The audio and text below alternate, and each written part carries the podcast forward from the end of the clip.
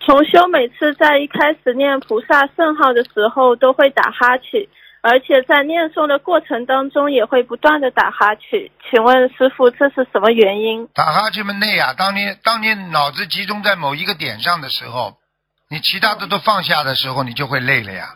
你平时嗯思想整整个的神经都是绷紧的呀，很紧张呀，嗯听得懂吗？一旦你坐下来念经了，你只是针对念经这个事情了，你当然就觉得疲疲倦了呀，明白嗯吗？，明白。嗯，那这这个不是因为身上有灵性还是怎么不的，是是不吧是？不是不是，嗯，好，打哈欠也好，睡觉也好，你哪怕在观音堂睡觉，都是一个非常好的一个啊，一个一个自己的一个机机会啊。